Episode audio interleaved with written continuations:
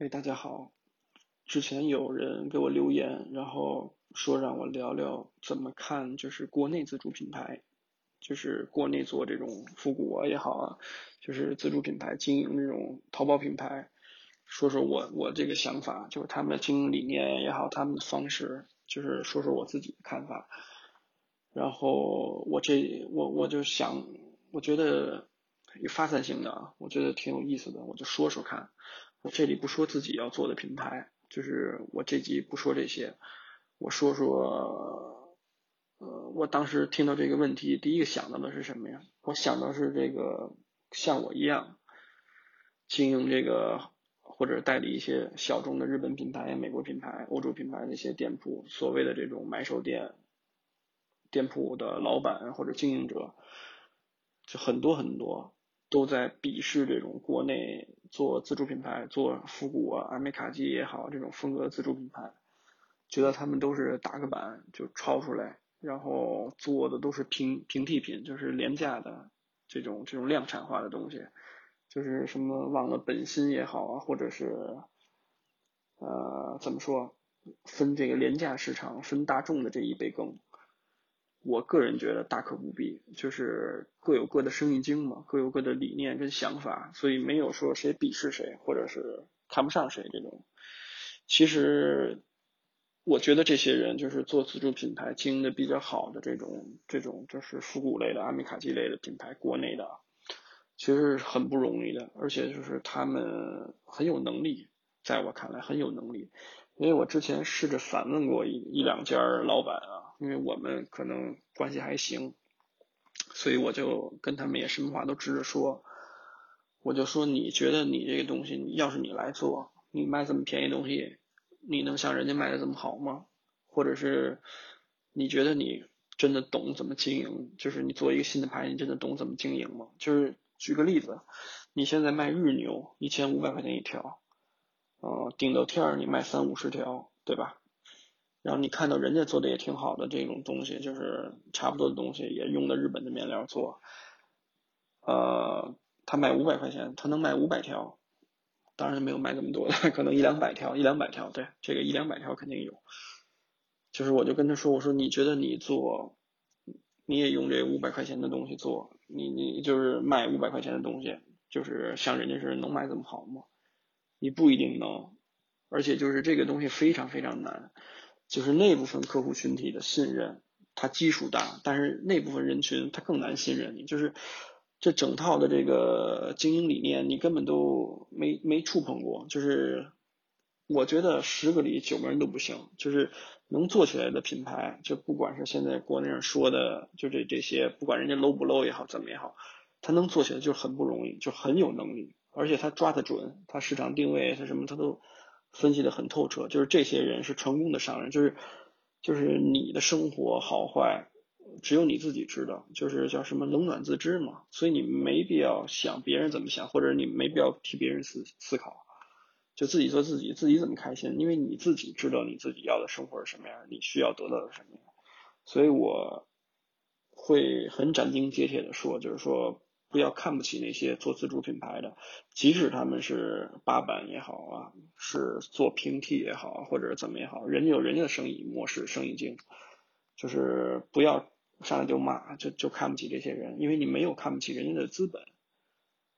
因为我接触了一些，我想想我之前说的，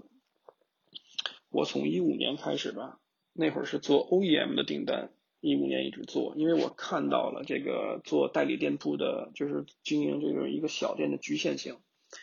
像我之前开店点儿都特别不好，就是老赶上什么拆墙打洞啊，就北京市政府的这些规定，老赶上，或者是房子搬迁什么的，就是一搬家就是消耗就特别大，损失一波客人，要再重新养。就我看到了这个。经营一个小的实体店，经营一个小的买手店的局限性跟难度，我我看到了。然后我从当时一五年、一六年的时候就想，我这个东西不能看天吃饭，我得自己有主动权。所以我我当时就是学习这个工厂的流程、梭织的、针织的这个去接触，然后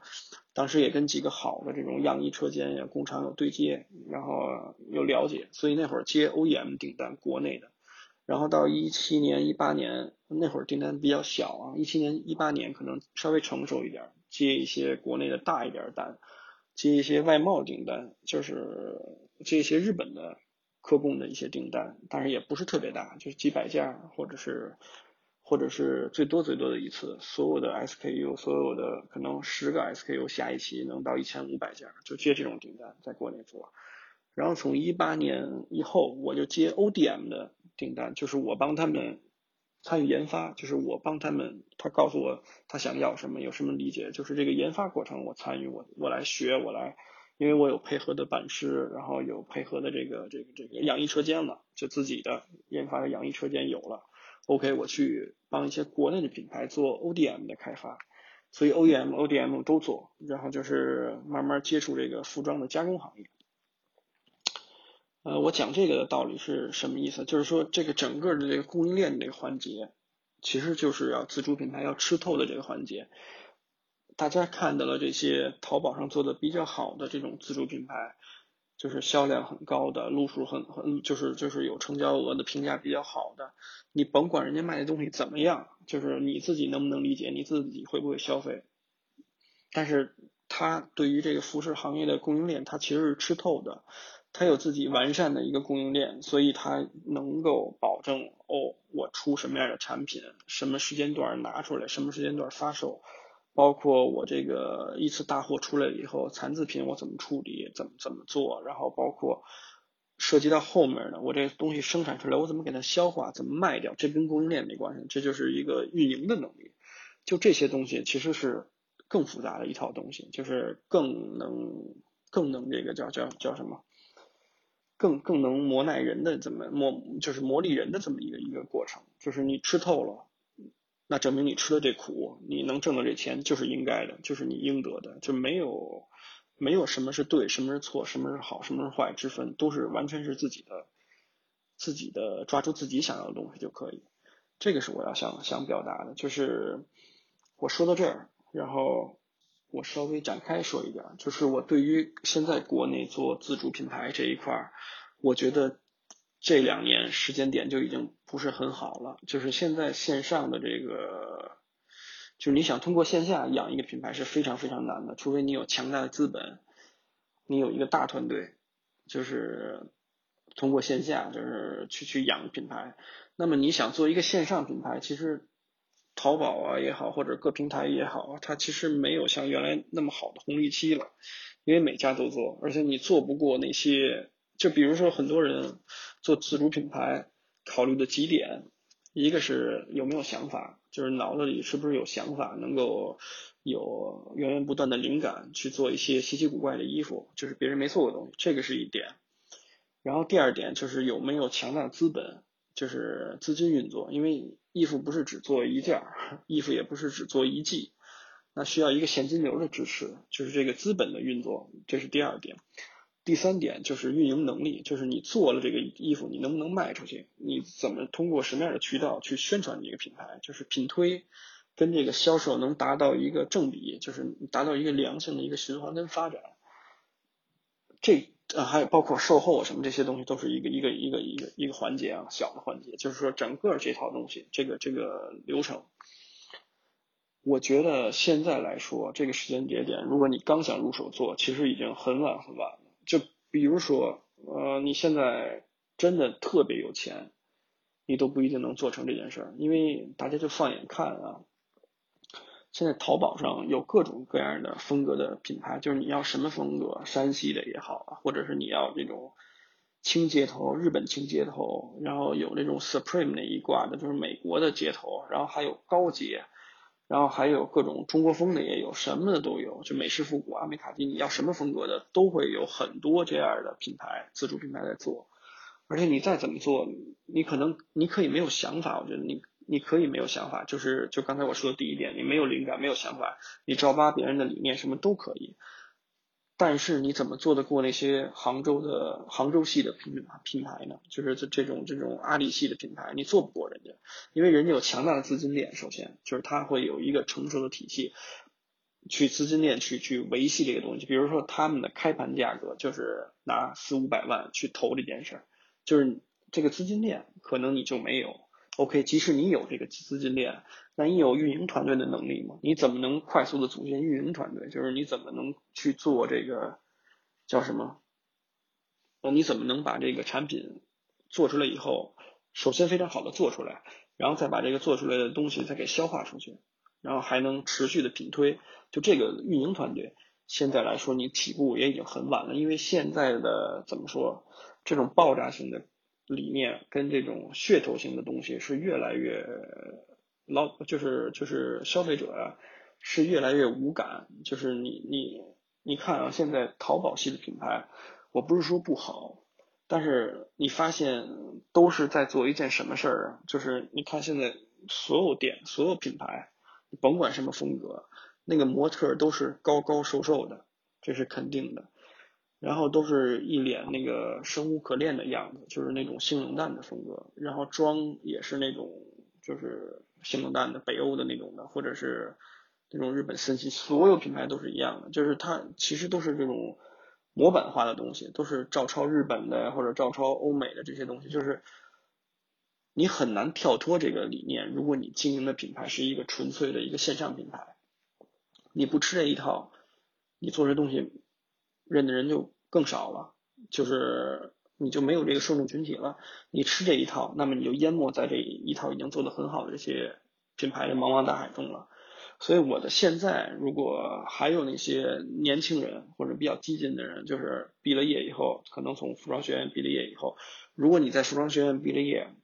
你没有获过什么设计的奖，就是或者你没有一套自己的独特的理念，我真不建议你现在入，因为现在的经济大环境不好，所以你现在做一个品牌，可能起步就会卡住你，一两年的时间，两三年的时间就会卡住你。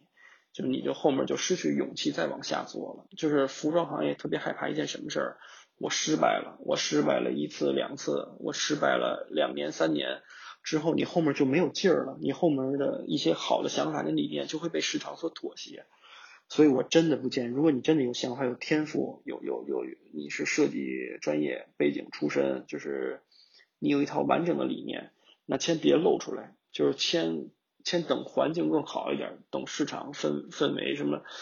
等大环境吧更好一点，你再拿出一些东西，你再要做。然后讲到这儿，我现在我这这段时间这半年帮助一个我的一个客人，他们是三个年轻的小朋友，就是都是二十岁，就是零零年，他们都是从小在国外读书，然后现在马上就。有几个已经回去了，他们一共三个人，然后有一个即将回去。他们委托我做衣服，然后很很年轻，很有想法，也也有也有能力，就是也有这个这叫什么，也有资本，可以可以扶持他们做这件事儿，也很有想法啊。找到了我，我第一件事跟他们说的就是，我听了他们整个的这故事，整个的脉络，我后来就问他们，我说你们做这个东西，你们想过卖，想过这个品推，想过想过这些环节吗？他说想过呀，想过这个品推，但想也想过卖，也是那种就是卖给身边的朋友也好，或者怎么也好，因为他们的朋友身边朋友也有消费力，是那种阶层的，然后跟我说了一大堆。后来我就帮他们分析，我说倒不如这样，我有好的样衣车间，我有特别好的样衣工，梭织的、针织的，我也认识国内最好的这种、这种、这种、这种、这种针织公司，可以帮你们打样，可以帮你们做。我的建议跟他们说的就是，他们很有能力，就是很有这个财力的这个能力，他们也不担心买，也不担心这个所谓的，就后面几个环节几个问题，他们不用考虑。但是我还跟他们说，我说不要把自己困到这个里面。你们这种阶段，你们不是主业是做这个，你们还要上学，你们还要还要去学习，还有自己的专业的东西要消化，要要要要学。你们做衣服纯粹是兴趣，那就把它变得单纯一点，那就只做。你们感兴趣的东西，然后我带他们体验一轮。我说我带你们体验一轮整个做服装的一个流程，然后你们就把你们觉得美好的点，把你们觉得有意思的点，你们消化就可以。剩下的一些一些很现实的问题，你们现在不好碰，你们也没法碰的问题，你们就以后再考虑。所以我跟他们达成了共识，就是 OK，我帮你们做样衣，我给你们研发，我帮你们做样衣，最后你们自己穿自己的样衣，不管是你在那边自己做收 m 也好，或者你就做那种小的市集活动也好。哎，你只有这些样衣就足够了，你没必要量产，你没必要说一个最低的 minimum orders 去做每一个 SKU 做三十件五十件，你们都不用，就是因为如果你现在是说你不担心这些东西，但如果你可能投了钱投了三十万，做了五十个 SKU，然后每个 SKU 做了三十件，如果这些东西一旦你做出来了，三十万的货摆在你面前，摆在你家里，堆在你家里，堆在你家的库房也好，你不消化，它摆半年。你就会头疼，摆一年以后，你可能觉得做衣服这件事怎么这么扯呀，就这么无聊啊。摆两年，你就厌倦了，就是你就把做衣服这个你觉得很美好、很好玩的这件事就变得不一样了，就是你就变成你的负担，或者变成你的一种一种不好的感觉了。我就记得我跟他们在机场的时候，我们坐着休息，我就问他们，我甚至劝他们可以不做衣服。就是你们感兴趣什么就就玩什么就做什么，因为我在机场时候我问这呃两个人，其中两个人跟我一起去，在机场，然后我就问他们，分别问他，我说你们你最感兴趣的东西是什么呀？就是你花钱能办到的东西，就是或者是你愿意花钱去去买到的东西，你最感兴趣的是什么？这两个人都说是买衣服，去看这个衣服，但是可能在买衣服这件事上。真的是最喜欢的，他别的他也玩啊，也也触碰。我说有没有像有的人喜欢探店呀、探美食、喝咖啡呀、乱七八糟，或者喝啤酒啊什么？就我给他讲，可能对于我来说，我就喜欢喝啤酒。就是举例子嘛，给他们。我说你们，我说对于我而言，现在让我花钱买衣服，肯定不如让我花钱去试新的啤酒，我更高兴。问他们，他们就是做衣服。我说那就特别好，就特别纯粹、特别单纯。那你们有一些想法？给它实现了，那你们会觉得这是一个很很好的这么一个过程。所以我带他们整个去趟这一遍这个这个流程的时候，我自己也非常开心。就是我给他们讲，我们去到上海，因为在上海有很好的这种外资企业的面料公司、辅料公司去去碰一圈去拜访。我之前合作过的商社没合作过的商社啊，去拜访，去挑选面料。我看他们去挑选面料卡，就我给他们放到那儿，他们放到的第一家，他们都傻了，他们没见过，就是其中一个日本的商社呀，就是展厅特别大，然后它分各种面料，什么细致的，然后做不同风格的面料，然后呃不同的处理方式的，然后不同成分的，带弹的没带弹的，然后我给他们放到那儿了以后，他们都傻，他们不知道怎么挑。后来我就跟他们说，就是他们看了一圈以后就一脸茫然，就就问我，我说这样你就想，你不是拿着一个单子，你想做什么样的衣服？哦，你要做一条休闲裤，大概什么厚度的？要不要弹力？不要弹力？OK，呃，找这个休闲裤的面料。你还要做一个夹克，找这个夹克的面料。就我会跟他们说的很细，你把你脑子里想找的这个对应的面料，就是找这种你想要什么触感、什么成分的这种，按照他这个找，哎。他们俩很快梳理出来了以后，马上就自己去按部就班的找，当时也找了好多，可能找了六七十个、七八十种吧，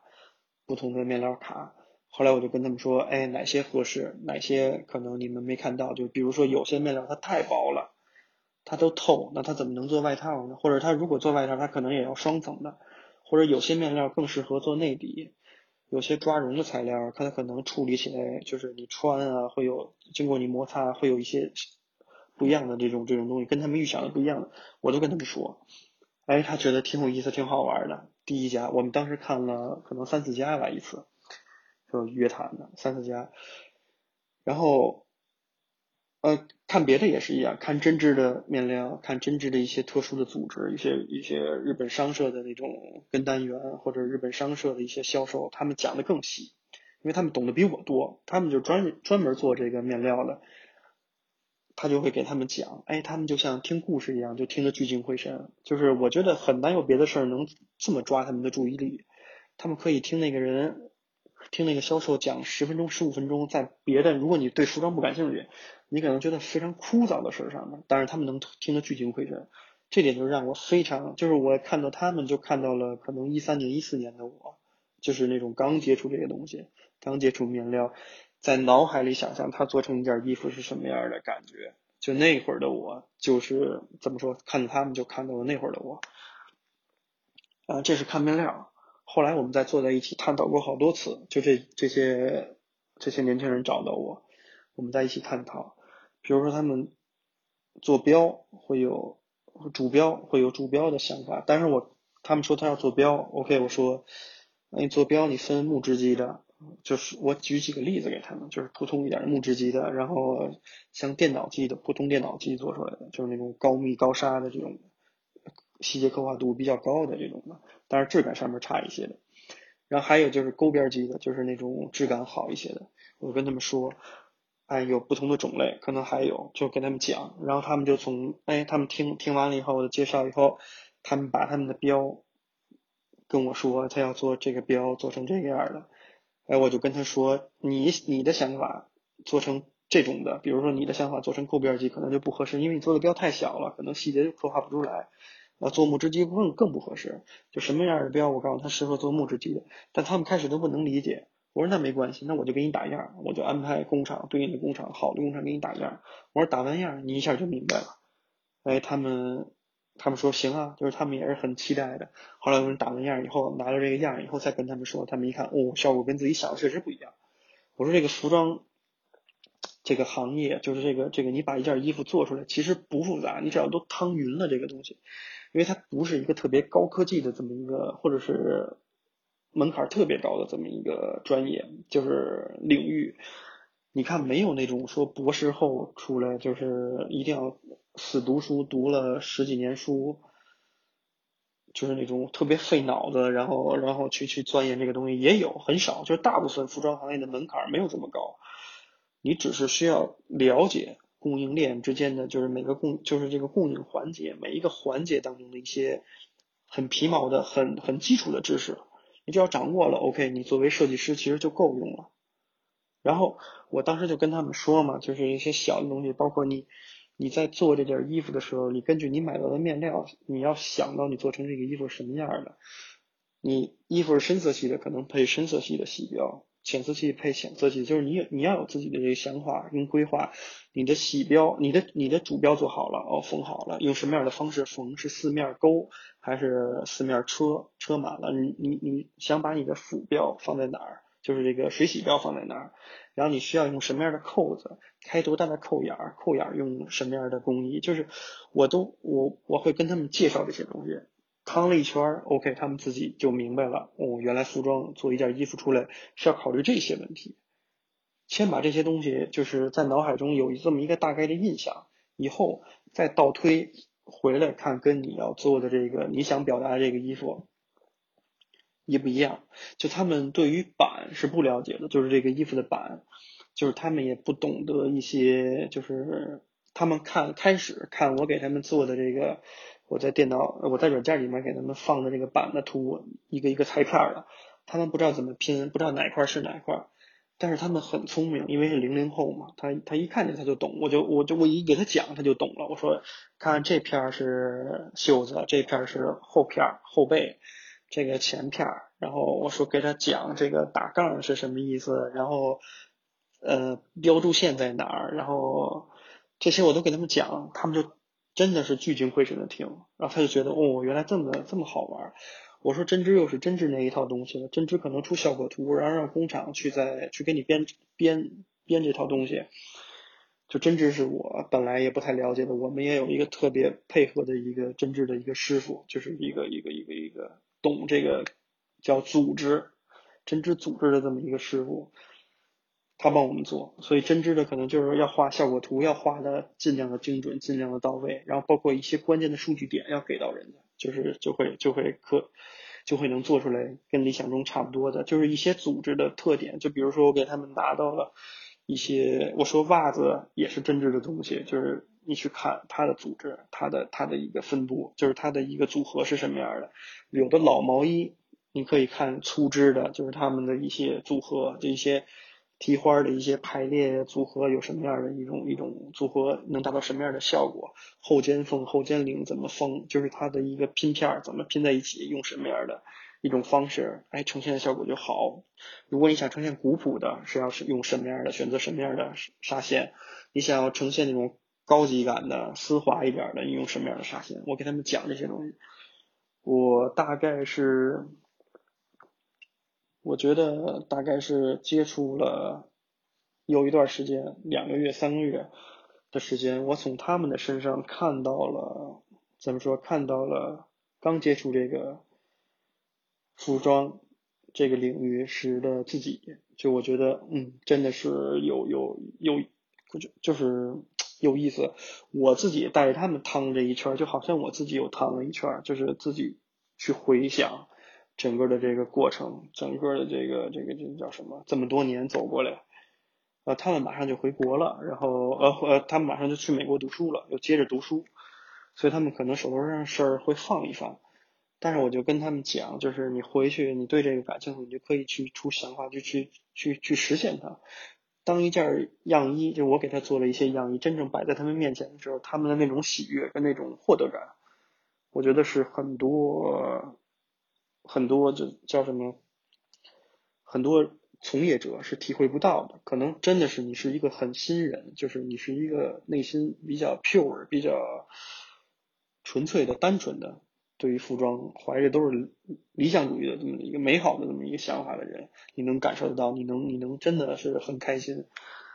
你可能在这里面摸爬时间，呃，摸爬滚打时间长了，你可能更多的就是。思考的都像是计算题，一些很现实的问题，怎么消化货，怎么做出来，怎么消化货，怎么保证品控，怎么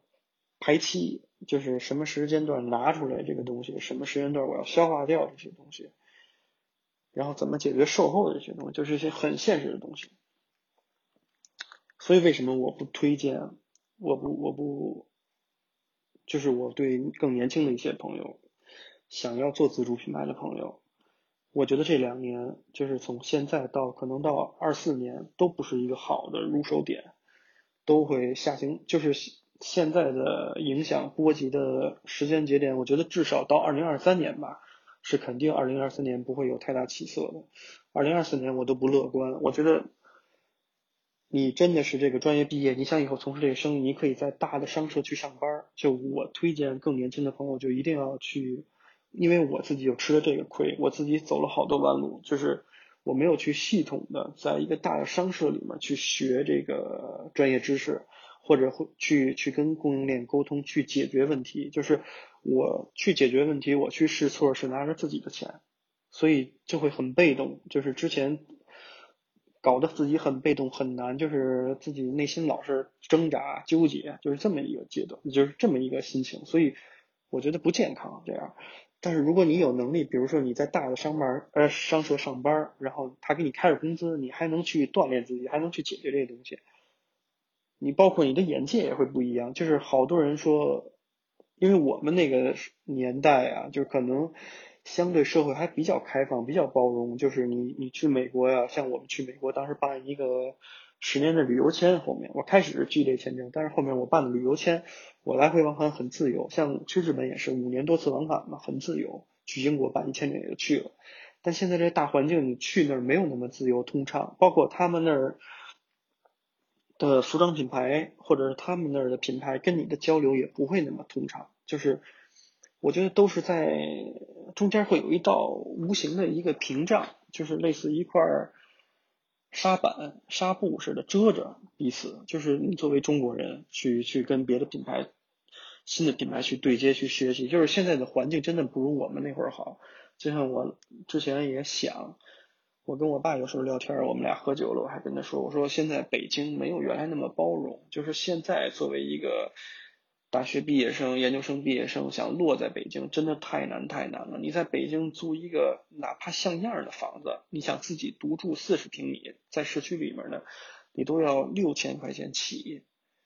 我就跟我就跟我爸聊，因为我爸他是从小村子考到北京来的，就是后来分配工作分过来的，就是他他们那个年代到北京来，他给我讲，他就是上班休息的时候骑着自行车满北京溜达。他说那会儿，那会儿所有人，北京人也是也是骑骑着车到处溜达，就是那会儿去军博也好啊，一天能骑二十公里，就是他说那会儿北京的包容性啊，包括去感受的东西那种那那那那就是。没有什么外地人跟这个北京人之间的这个区别，但是现在真的不一样，就是现在的环境就是这样。相同的，你作为现在在出国再去跟这些品牌交涉呀、交流也好，可能他让你学到的东西跟让你看的东西也会有一定的屏障。所以我就是为什么我就说呀，如果有可能的话，尽可能刚毕业的学生。想从事服装行业，想做自主品牌，这个一定要到大商社，到有名的商社、成熟的体系去磨合，不要上来就去那种自主品牌，国内的淘宝品牌，就是杭州系的那种，就是走量爆款那种。你到那儿以后，你都是模式化的，就是那种。那种那种营销方式跟营销手段，就是你对于你自己的以后的发展，你可能能接触到国内的代工资源，然后你也能接触到国内带货的网红啊、营销学这套东西，但是可能你在那儿干一年两年以后，你自己的意志力、你自己的想法就都被消磨了啊！这个是我真的是想想分享给年轻的朋友、做自主品牌的朋友。你像这几，而且就是能，就是不开始做，能尽可能的去找。比如说你开始做也可以，你毕了业以后，有的那些年轻人他特别优秀，他拿到了学校的奖学金，或者他的作品集受到认可，有的大商社直接扶持他，就说我给你拿一百万、八十万，给你一个三年的预期、五年的一一个发展预期，你看你能不能实现？你能实现，OK，咱们合作，我分你原始股，你当设计师还有工资，你来经营这个品牌，你来做。我的建议是，如果你到这一步了，你也是先做作品集，你也是先做作品集是什么意思？你就是先打样衣，先能出展就出展，能能上展就上展，能出系列就出系列，先不要量产，就是找好的样衣师傅帮你打样衣，找这个针织工厂也是帮你打样衣，你就付他呃一定的这个研发成本。没错，你不你不量产是没有错的，你接受预定也好，怎么也好，你千万不要做那种阿里系、淘宝系的那种，你量产靠这个发售价格亲民这条路真的行不通了。就是你不要考虑这个东西了，就是这个时间节点、这个红利期你已经错过了，而且是肯定错过。你只有你只有走这条路，你才能真的就让自己开心起来，才能你自己想做什么做什么。因为你打了样衣，你最你出的这成本，你一千块钱、一千五百块钱、两千块钱，你研发它，最后卖不掉，或者是没有市场反响，但这是你自己做的东西，你自己穿上就可以了，你就你就你你也是没有什么损失的。你想，你如果量产的话，你往少了说，你做三十件、五十件，你做两卷布料，你吭哧半年你卖了五件，剩下的四十五件你五折打折卖都卖不掉的话。你怎么办？你第二年你怎么办？你第二季你怎么办？所以这些都是我怎么我我想说的，就是特别现实的问题。反过来再说，就是我觉得现在在淘宝上做成的这种自主品牌都很厉害，都值得钦佩，就是都有自己的方式方法。当然，可能我们选择的路数不一样，或者是某些人看不上他们的路数，觉得这种路数不适合自己。但是他有他可取的地方，他有他成功的成功经，就是这个这个生意经，他自己知道他怎么成功的，他自己肯定也吃了苦。我就觉得没有没有必要去嘲笑人家，或者是没有把这门生意踩到脚底下那种感觉，都不容易。就是长远来看，中国的自主品牌肯定会越来越好，可能在未年未来的五年到十年，慢慢在国际舞台上。我觉得中国的品牌也会走得越来越远，也会有越来越多的品牌走出去。现在我们的理念就是，大部分淘宝就是线上品牌的这种理念，还是将别人已经做出来的东西廉廉价，然后大量的生产出来，还是靠一个走量。因为辐射的客户群体普遍还没有一个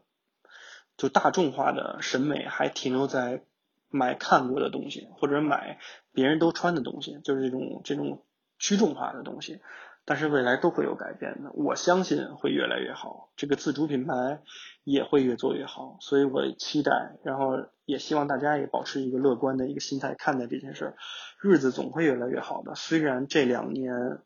像我说的，服装行业真的是